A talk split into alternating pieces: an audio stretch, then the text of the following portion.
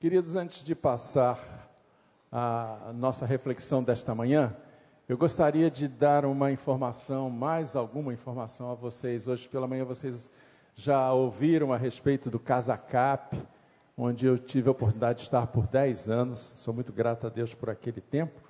E hoje estou aqui na Igreja do Recreio, não sei se todos sabem, e esta é a oportunidade de expressarmos assim, é, dirigindo dois dos ministérios da igreja. O primeiro deles é de capelania, o pastor Paulo já fez a menção ainda há pouco.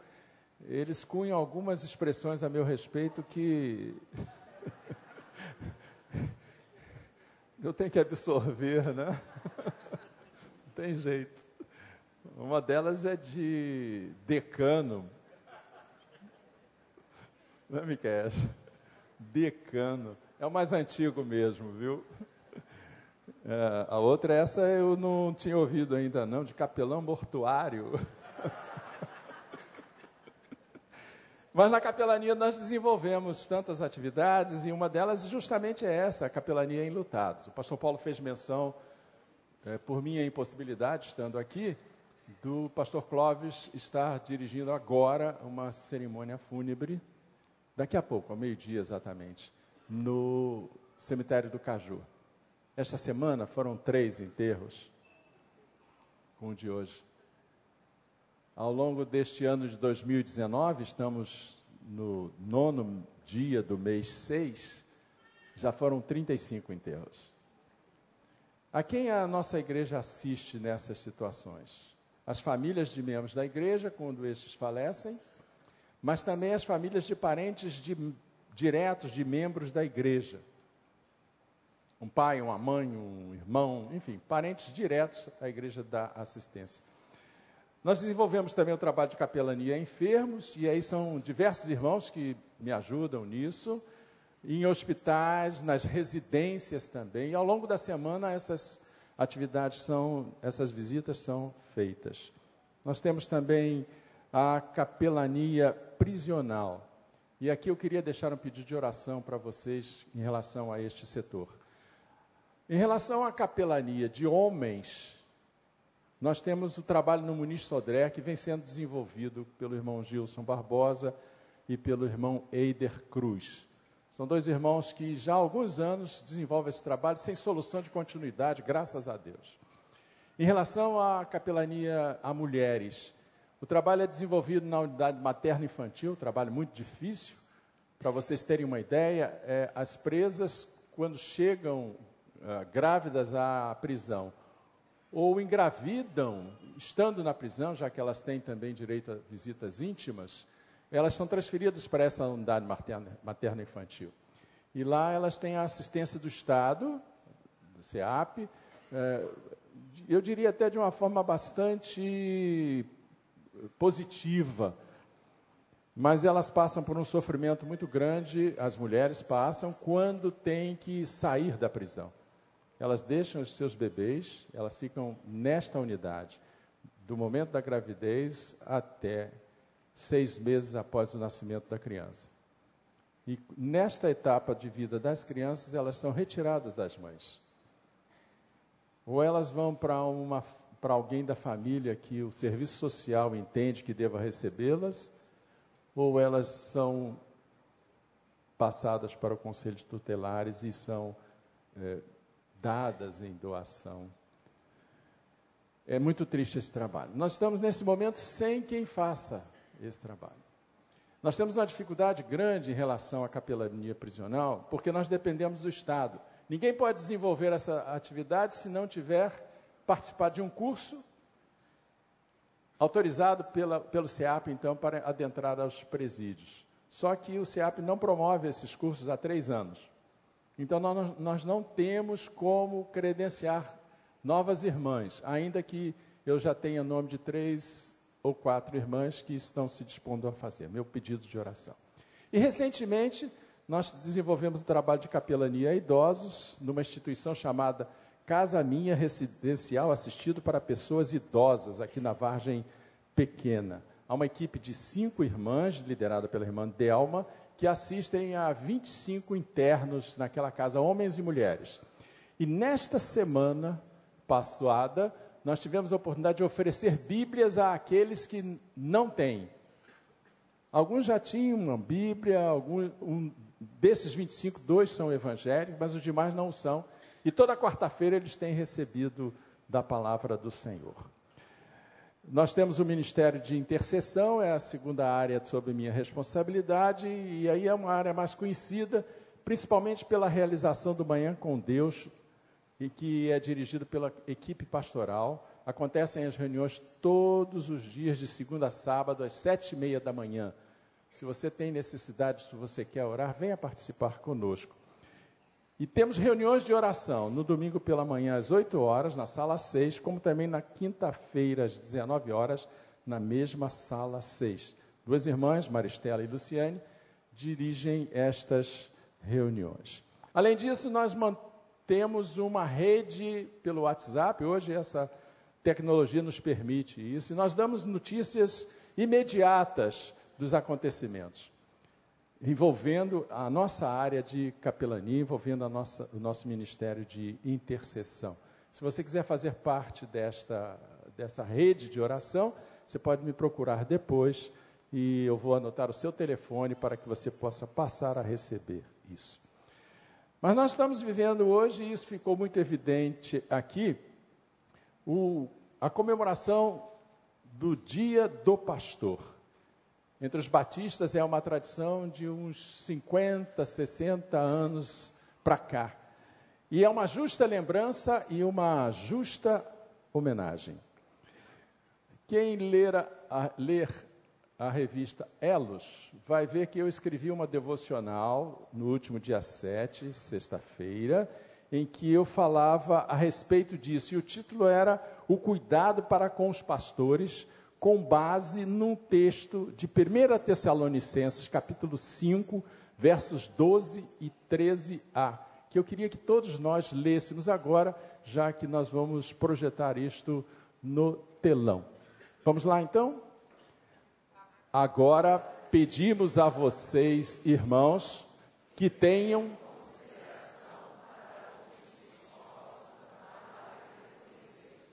que os lideram no Senhor e os aconselham: tenham-nos na mais alta estima, com amor, por causa do trabalho dele.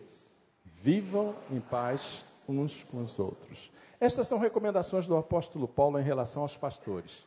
E eu quero enfatizar aqui o que vocês leram ainda há pouco. Tenham consideração com os que se esforçam no trabalho. Outra versão da NVT diz: sejam acatados aqueles que se que trabalham entre vocês. A segunda aspecto é os que lideram no Senhor. O terceiro, os que aconselham. E outra versão, os que admoestam entre vocês. Estas são atribuições dos pastores. Os que trabalham entre vocês, os que lideram entre vocês, os que aconselham ou admoestam. O pastor é, naturalmente, uma figura de destaque na igreja.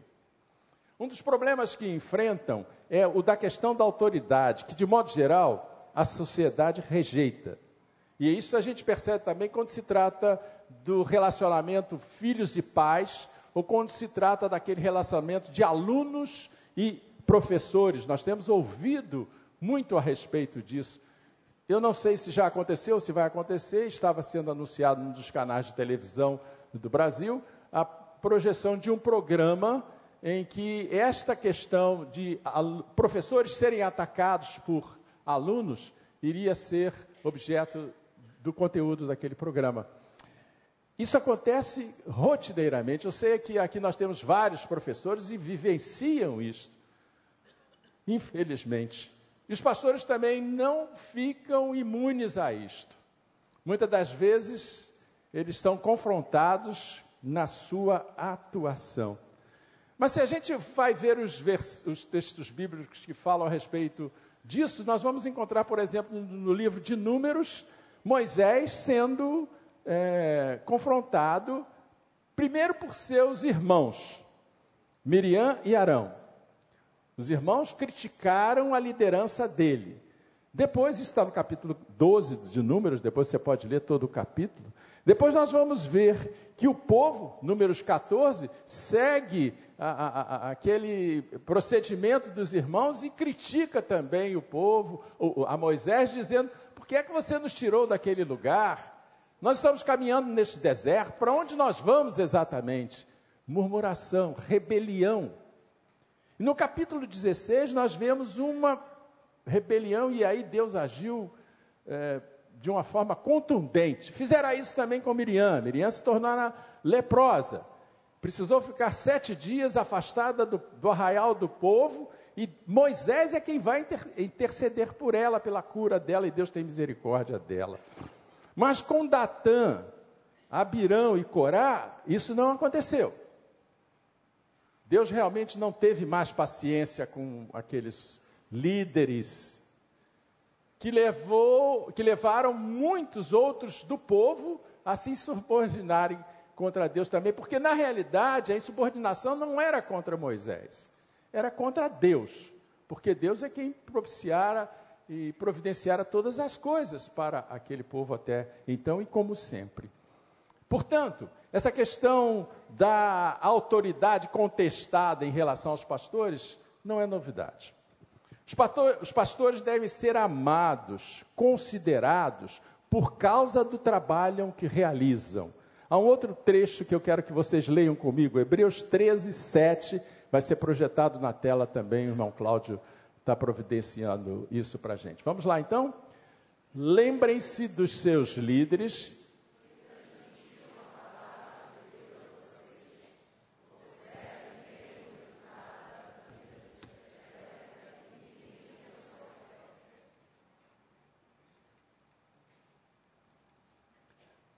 Vou reler de novo. Lembre-se dos seus líderes que transmitiram a palavra de Deus a vocês. Observem bem o resultado da vida que tiveram e imitem a sua fé.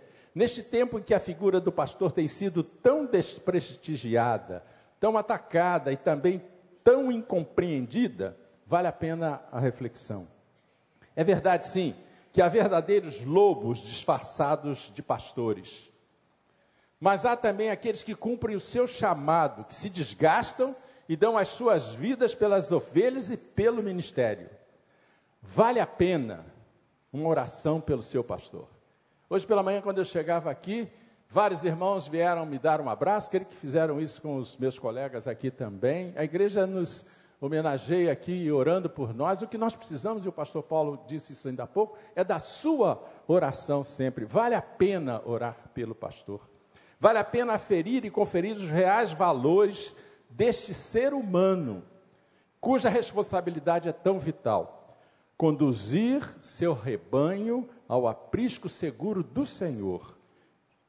E que Deus abençoe os nossos pastores. Eu quero pensar um pouco com vocês sobre o valor de um pastor. E eu extraí este texto que eu passo a ler agora. O valor do pastor não é medido por sua popularidade, poder de persuasão ou quantidade de pessoas que atrai, mas sim por seu caráter e fidelidade a Deus. O valor de um pastor não é medido pela aprovação do homem, mas pela aprovação de Deus. O pastor é segundo o coração de Deus e não segundo o coração dos homens. O valor de um pastor não é medido pelo tamanho de sua igreja, mas por suas qualidades éticas, morais e espirituais. O valor de um pastor não é medido pelo volume de entradas financeiras de sua igreja, mas por sua capacidade de suprir seu rebanho com a palavra de Deus. O valor de um pastor não é medido pelo salário que ganha, mas pelo serviço que presta. O valor de um pastor não é medido por sua capacidade política e de articulação, pois muitas vezes ele deixa de ser politicamente correto para permanecer justo e reto diante de Deus. O valor do pastor, de um pastor não é medido pela satisfação de seus ouvintes, mas por sua pregação coerente aos valores do evangélico, um evangelho bíblico capaz de transformar vidas. A sua mensagem, ao invés de massagear o ego humano, às vezes desagrada por confrontar o ouvinte com a verdade. O valor de um pastor não é medido pelo seu poder ou status, mas por sua submissão e obediência a Deus. O valor de um pastor não é medido por sua autossuficiência. O poder de Deus se aperfeiçoa na fraqueza de homens que às vezes julgamos fracos e incapacitados. Isso está dito em 2 Coríntios capítulo 12, verso de número 9. O valor de um pastor não é medido por sua condição física, mas por sua condição espiritual. O valor de um pastor não é medido pela quantidade de amigos ou pessoas que o rodeiam, mas por seu amor às pessoas.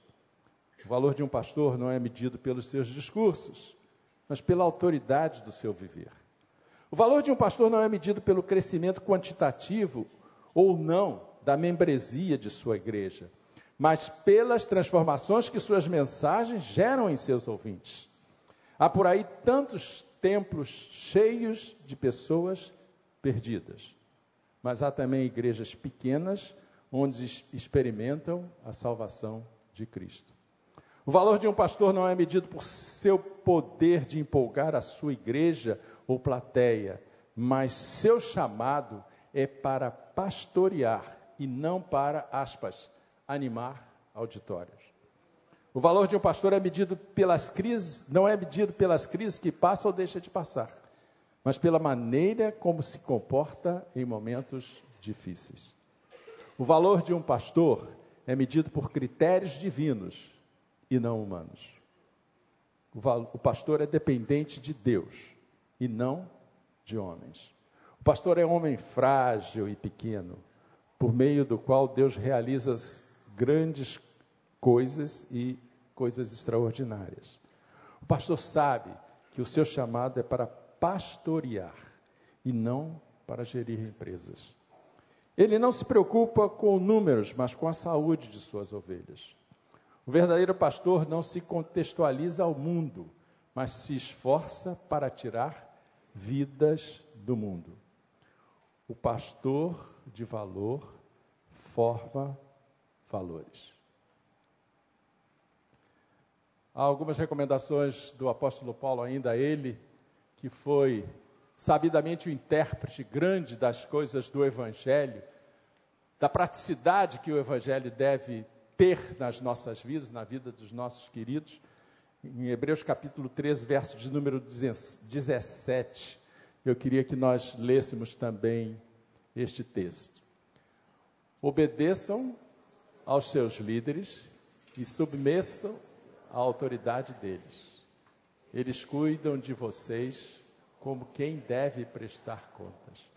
Obedeçam-lhes para que o trabalho deles seja uma alegria, não um peso, pois isso não seria proveitoso para vocês. Até aqui falei de pastores ou sobre pastores. E as ovelhas? E aí eu quero me reportar ao título desta reflexão que eu ainda não disse para vocês, que é Vivendo o Cuidado, Ovelhas e Pastores. Para que hajam pastores, são necessárias as ovelhas, obviamente. E eu queria ler um texto, eu vou ler, vocês vão acompanhar na tela, de João capítulo 10, versos de 1 a 8, depois dos versos 15, 11 a 15, e depois dos versos 26 a 30.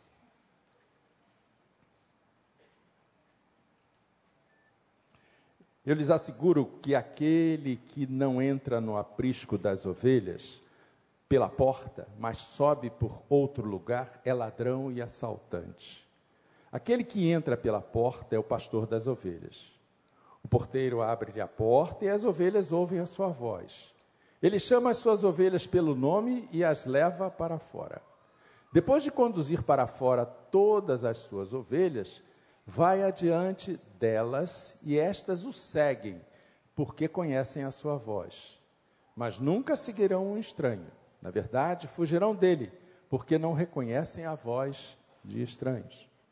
Jesus usou esta comparação para eles, mas eles não compreenderam o que lhe estava falando. Então Jesus afirmou de novo: Digo-lhes a verdade, eu sou a porta das ovelhas. Todos os que vieram antes de mim eram ladrões e assaltantes, mas as ovelhas não os ouviram. Versos 11 a 15.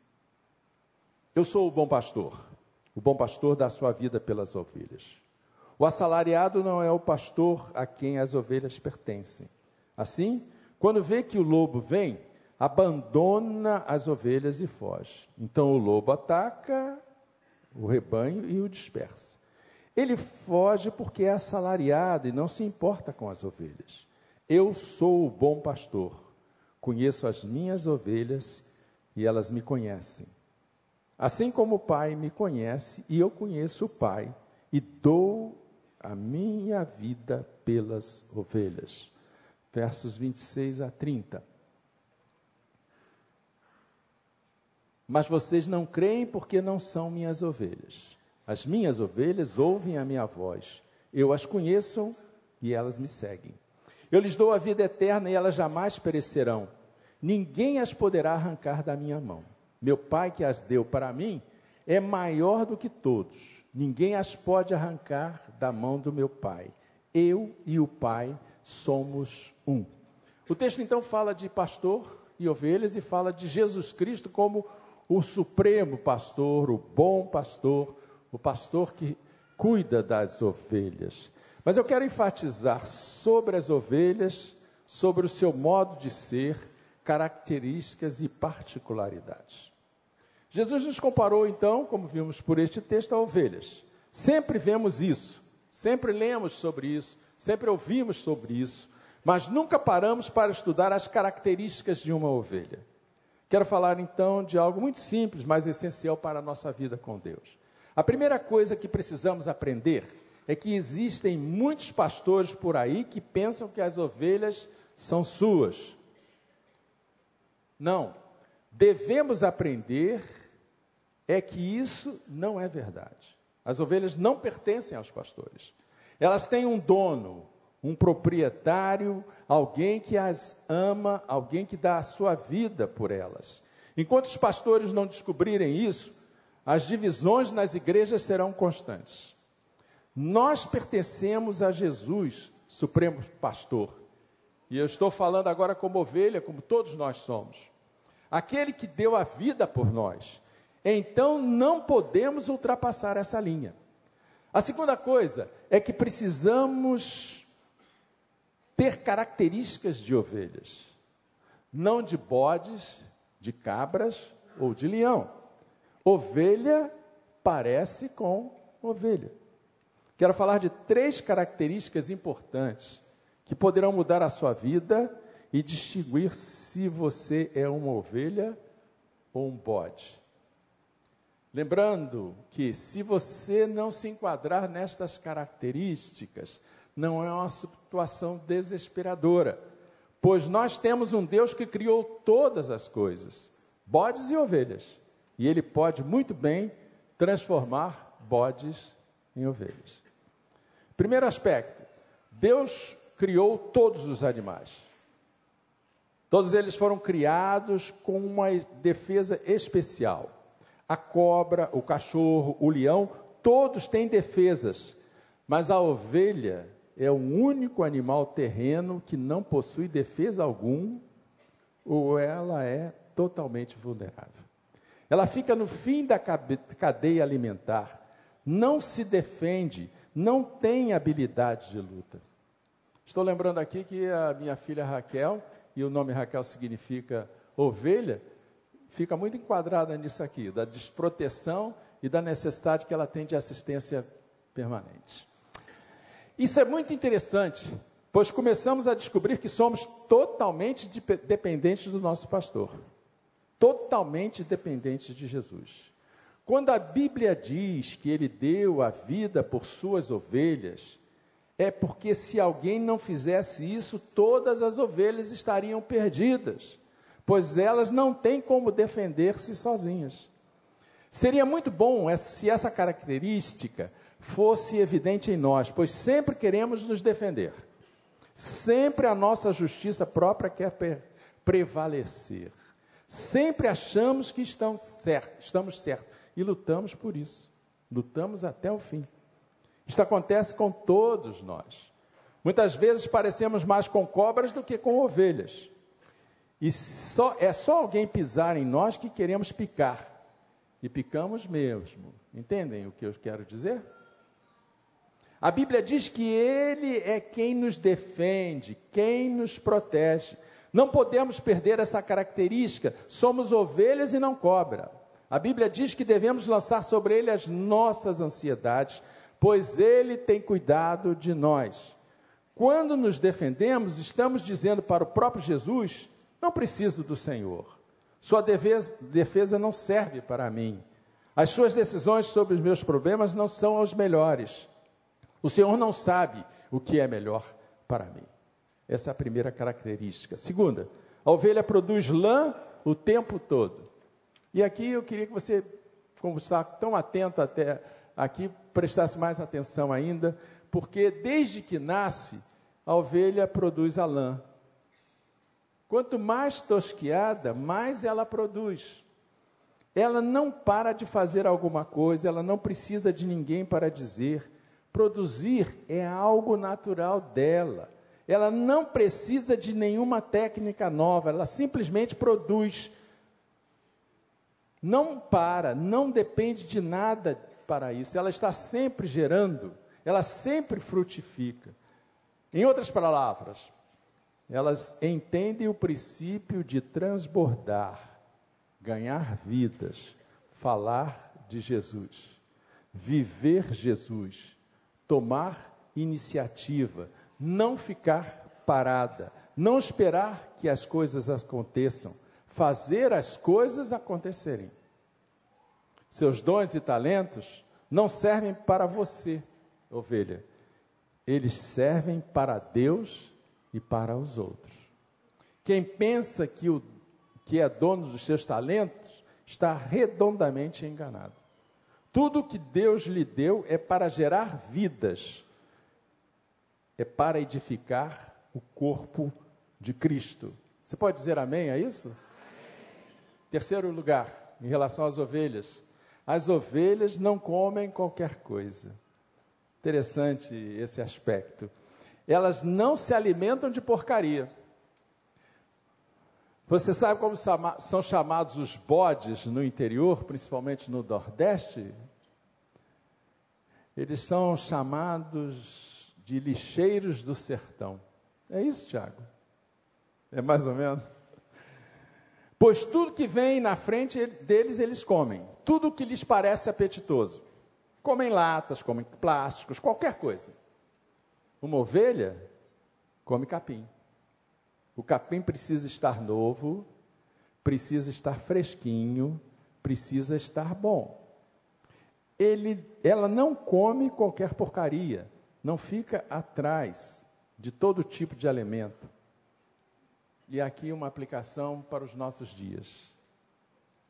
Aparece uma novidade ali e já corre para ver o que é, já quer experimentar, nem sabe de onde veio, nem sabe quem produziu, não sabe se vai fazer bem ou mal, já vai comendo. Isto não é normal de, normal de uma ovelha. Deus sempre tem algo novo para você, fresquinho, mas só existe uma fonte a palavra de Deus. Uma fonte não pode jogar água, jorrar água suja ou limpa. A palavra só tem água limpa.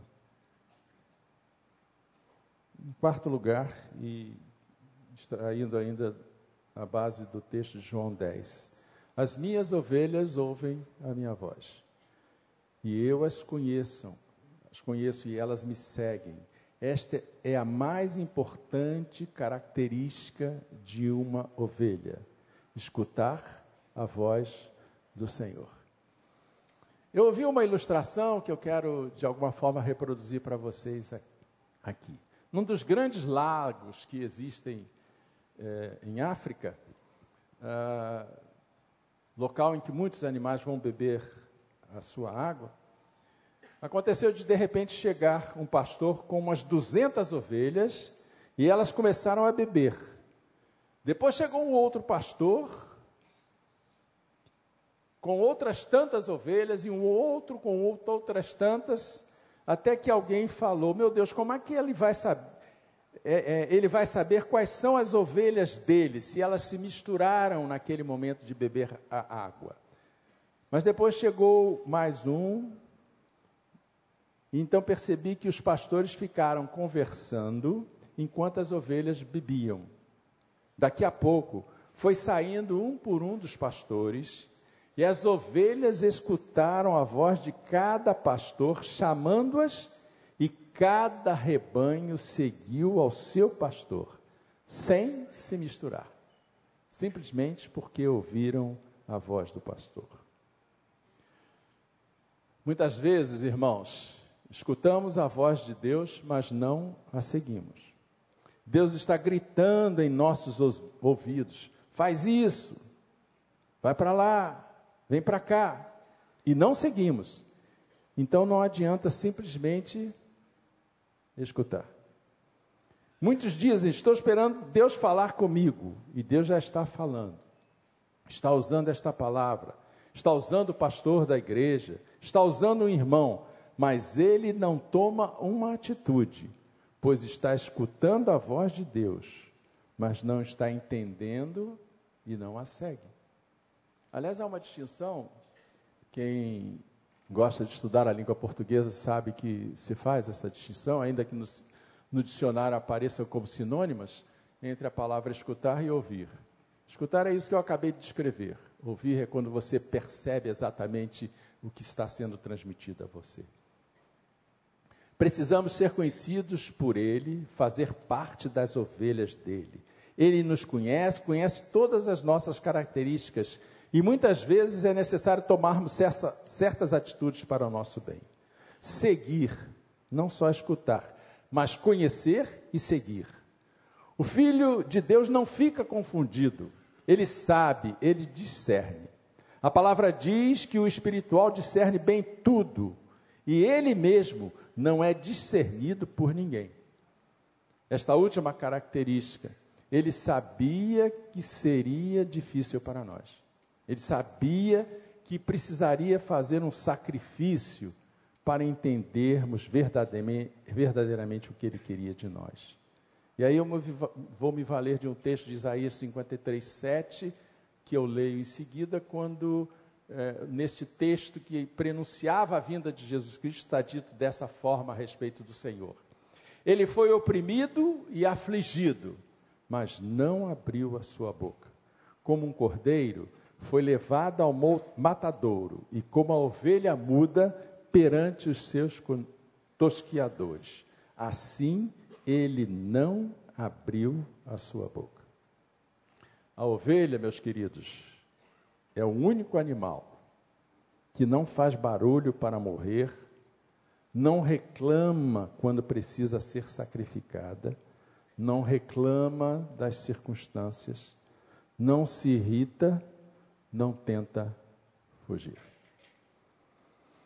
Mas eu queria ver agora, num terceiro momento, falando de pastor e de ovelhas, ainda que ao tempo todo tenha sido esta a colocação.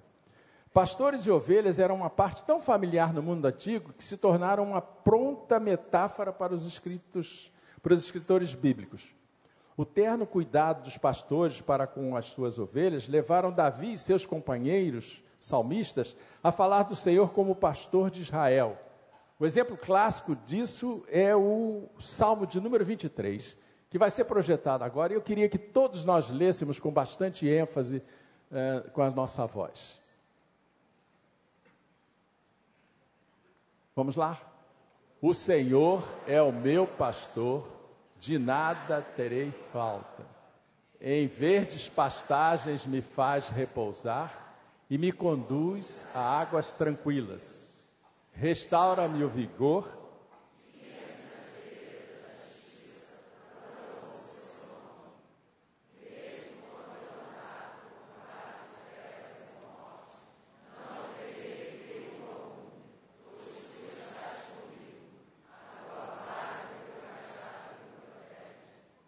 Preparas um banquete para mim à vista dos meus inimigos. Tu me honras, ungindo a minha cabeça com óleo e fazendo transbordar o meu cálice.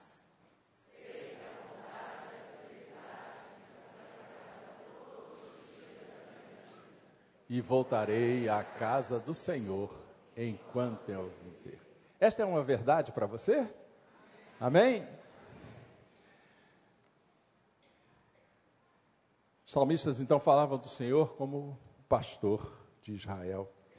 E de Israel como as ovelhas do teu pasto. Você encontra isso no Salmo 100, verso de número 3 e em outros salmos também.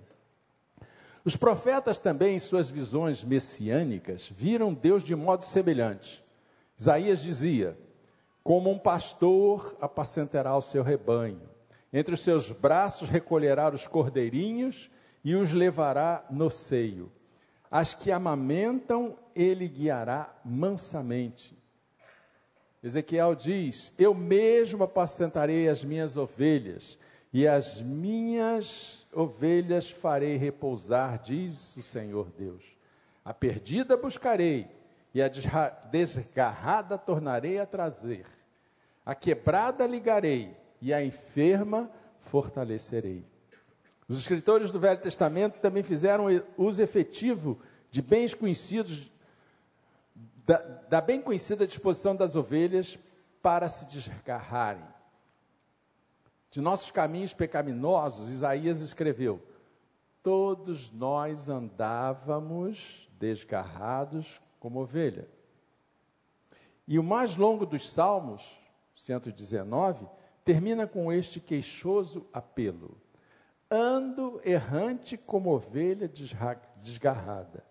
Procura o teu servo, pois não me esqueço dos teus mandamentos. Em sua ilustração do pastor e das ovelhas, Lucas 15, 13 a 7, um texto que nós vamos ler agora, Jesus estava não somente abordando seus ouvintes pela prática conhecida, mas com uma metáfora bíblica conhecida. Não havia meio deles perderem a lição. Jesus, como fez seu pai, via os homens como aflitos e exaustos, como ovelhas sem pastor. Eu leio para vocês. Então Jesus lhe mostrou, lhes contou esta parábola. Qual de vocês que possuindo cem ovelhas e perdendo uma, não as deixa, não deixa as 99 no campo e vai atrás da ovelha perdida até encontrá-la? E quando a encontra, coloca-a alegremente nos ombros e vai para casa. Ao chegar, reúne seus amigos e vizinhos e diz: Alegrem-se comigo, pois encontrei a minha ovelha perdida. Eu digo que, da mesma forma, haverá mais alegria no céu por um pecador que se arrepende do que por 99 justos que não precisam arrepender-se. As ovelhas certamente se perdem devido à sua própria despreocupação, são distraídas. Esquecendo tanto o rebanho como o pastor, elas perambulam sem destino, tendo na mente nada mais do que a próxima moita de capim. Não há pensamento em lobos ou profundos precipícios, como isto espelha acuradamente nossos modos ineptos. Não é que um dia tenhamos a ideia de ser ímpios e então comecemos metodicamente a cumprir nossa ambição. Estamos meramente tão preocupados com os desejos e circunstâncias presentes que nos tornamos distraídos por consequência de nossas escolhas. Vidas vividas sem propósito tornam-se peões de nossas paixões, e seja de propósito ou não, encontramos-nos antes que o saibamos, longe de Deus, miseráveis em nosso desamparo e feridos. Tais ovelhas não representam os orgulhosos e os teimosos, mas os infelizes, aqueles que são rápidos em admitir sua própria estupidez e pecado, mas não obstante, são a si mesmo perdidos. O foco da parábola está no pastor. Argumentando do menor para o maior, Jesus toma a atitude conhecida de um pastor para com uma ovelha perdida, para justificar sua atitude para com as pessoas perdidas e para expor o espírito sem misericórdia de seus críticos.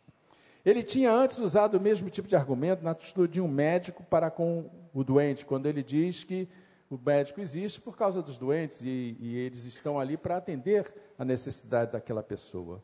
Os fariseus sabiam que nenhum pastor verdadeiro jamais abandonaria uma ovelha perdida, ainda que o resto do seu rebanho estivesse seguro. Com pastores, a preocupação não era meramente econômica, mas sentimental. Eles ficariam frequentemente ligados às ovelhas, até o ponto de chamar cada uma delas por seu próprio nome. Capítulo 10, verso 3 de João fala assim. Os fariseus também sabiam que o pastor, quando achasse sua ovelha, não a esburraria com raiva, mas carregaria a desgarrada, agora severamente enfraquecida, gentilmente em seus ombros. Mas ainda, quando ele retornasse, ele voltaria em franca alegria. Com, estas simples ilustra... com esta simples ilustração, Jesus levantou uma questão implícita com os seus detratores. Como poderiam eles ter tal compaixão por uma ovelha e tratar os homens com tal arrogante e egoísta dureza? Eles não somente não tinham buscado o pecador perdido, mas não se regozijariam com a sua recuperação. E com isto eles tinham mostrado dramaticamente como sua própria disposição diferia da divina. Enquanto Deus se regozija, eles se amuam, se entristecem. Enquanto o céu perdoa, eles cospem o seu desprezo. Enquanto o bom pastor busca recuperar o rebanho espalhado, eles vivem para devastá-lo. É um quadro sombrio. Para concluir, e pensando no tema da nossa reflexão, e pensando no tema da nossa igreja para este ano de 2019, a respeito do cuidado. Primeiro, o pastor deve cuidar das ovelhas. Ponto. Segundo, as ovelhas devem cuidar de seus pastores, orar por eles, respeitar, honrar, obedecer, como nós percebemos nas manifestações desta manhã. Mas eu acrescentaria que as ovelhas devem cuidar de suas colegas ovelhas. Aqui na nossa igreja nós procuramos levar isso de uma forma muito intensa e séria. Ovelha cuida de ovelha também. E isso fa se faz através do serviço de capelania, e ao início da minha fala tive a oportunidade de falar para vocês a respeito da capelania prisional, da capelania a enlutados, da capelania a enfermos, da capelania a idosos, da oração que nós precisamos fazer em favor dos nossos irmãos, mas fazemos isso também através das nossas células. Eu fico muito contente quando percebo, chegando a uma visita hospitalar, que alguns irmãos ou algum irmão de uma célula já esteve lá ou está lá naquele momento. É alguma coisa muito significativa. Há células que se reúnem para não dar só uma assistência de natureza espiritual, mas também de natureza material. Há células que pagam o enterro as células que providenciam atendimento às necessidades dos irmãos que acompanham. Isso não é, é divulgado, porque o trabalho precisa ser este mesmo, de amor, para que as pessoas percebam que aqueles irmãos estão vivendo Cristo na vida daquele necessitado. Pela capelania, pelas células, você pode fazer isso como ovelha. Isaías capítulo 41, versos 9, parte A, é, e verso 10 diz o seguinte, e com isso eu encerro a minha fala. Eu disse: Você é meu servo, eu o escolhi e não o rejeitei. Por isso, não tema, pois estou com você. Não tenha medo, pois eu sou o seu Deus eu o fortalecerei e o ajudarei. Eu o segurarei e com a minha mão direita vitoriosa. Que Deus abençoe a cada um de vocês.